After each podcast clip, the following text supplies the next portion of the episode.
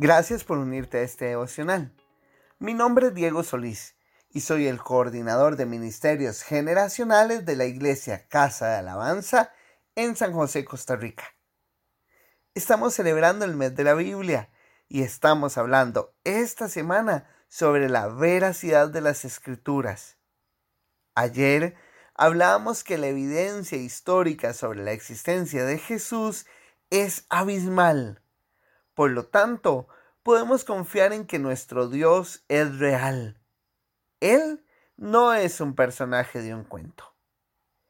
El segundo mito que queremos abordar directamente es, la Biblia se contradice a sí misma y vamos a derribarlo. Así que arranquemos con nuestro devocional de hoy.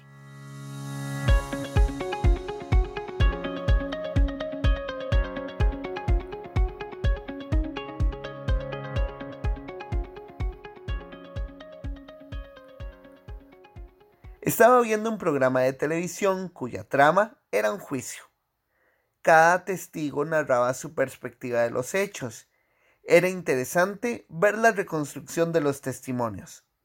Para unos, la camisa de las personas implicadas era blanca, pero para otros era rosa. Unos decían que eran tres, otros no sabían cuántos eran los implicados. En fin, estas diferencias, irónicamente, le dan credibilidad a la línea central de lo que ellos estaban contando. Caso contrario, cuando dos personas contaban exactamente la misma historia, se convertía en algo tremendamente sospechoso. Parecía que querían mentir y que se habían puesto de acuerdo. En la vida real, para realizar este tipo de estudios se utiliza una ciencia que se llama psicología del testimonio o psicología forense. Ya casi te darás cuenta de por qué te cuento esto.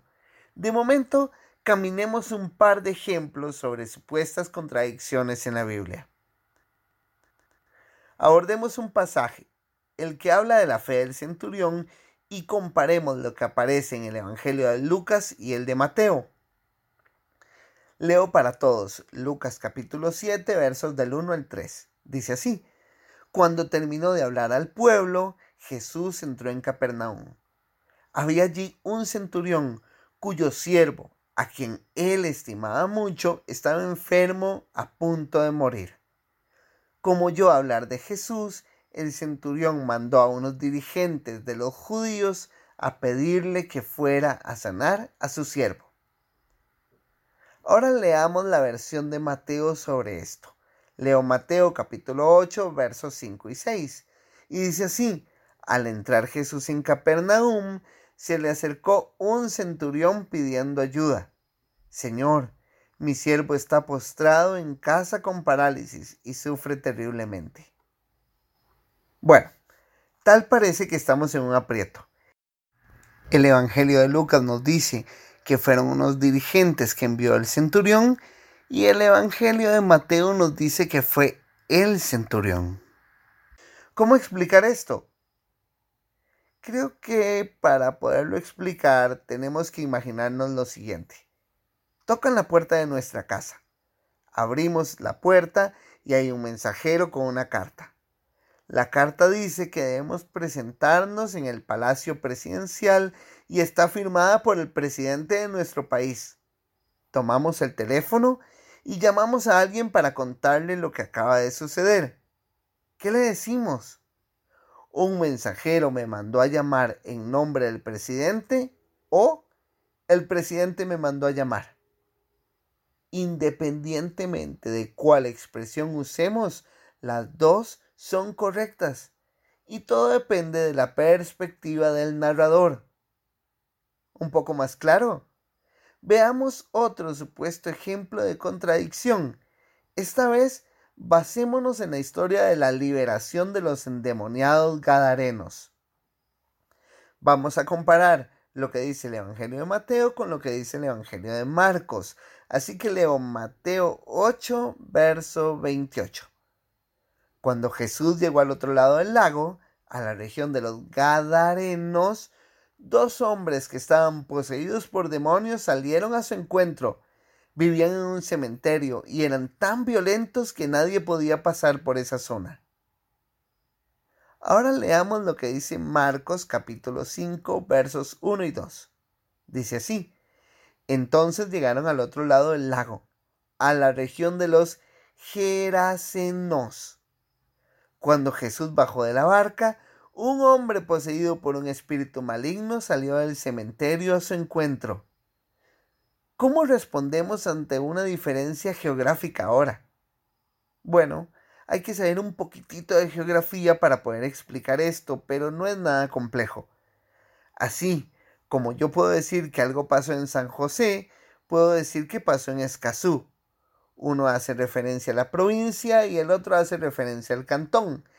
Es como decir que algo sucedió en Ciudad de Guatemala y que otro diga que sucedió en la zona 10. Al final, ambas perspectivas son correctas. Al final, Gerasa es el nombre del pueblo de la provincia de Gadara. Los evangelios tienen suficientes discrepancias para considerarse como diferentes testigos y tan pocas como para dar confiabilidad a su relato. Como ustedes saben, soy una persona que le gusta hacer la tarea y estos devocionales tienen muchísimas horas de estudio detrás. Al igual que Strobel lo hizo cuando escribió el caso de Cristo, yo busqué a un psicólogo forense para obtener de primera mano su versión sobre este tema. Mi amigo el Dr. Cruz trabaja directamente en este tipo de casos y me permito transcribir su comentario sobre el contenido de este devocional. Él nos dice lo siguiente. Diego, con el tiempo, indudablemente hay factores de la historia que se van a ir perdiendo. Pensar en el caso bíblico, que después de años se establezca una línea común totalmente específica, es poco probable y le restaría validez.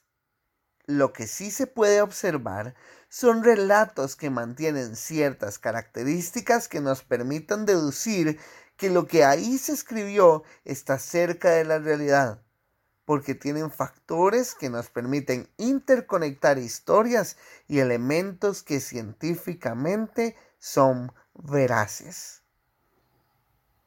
Es impresionante que la palabra de Dios supera el escrutinio de las más duras pruebas de veracidad por lo que podemos confiar plenamente en que su palabra es real. Como ya les decía, esto va mucho más allá del simple conocimiento. Si tenemos plena certeza en que la palabra de Dios es real, entonces lo que está escrito ahí es totalmente relevante para nuestras vidas. Mañana seguiremos con este grandioso tema. Un abrazo amigos reposemos en la veracidad de su palabra. Ánimo.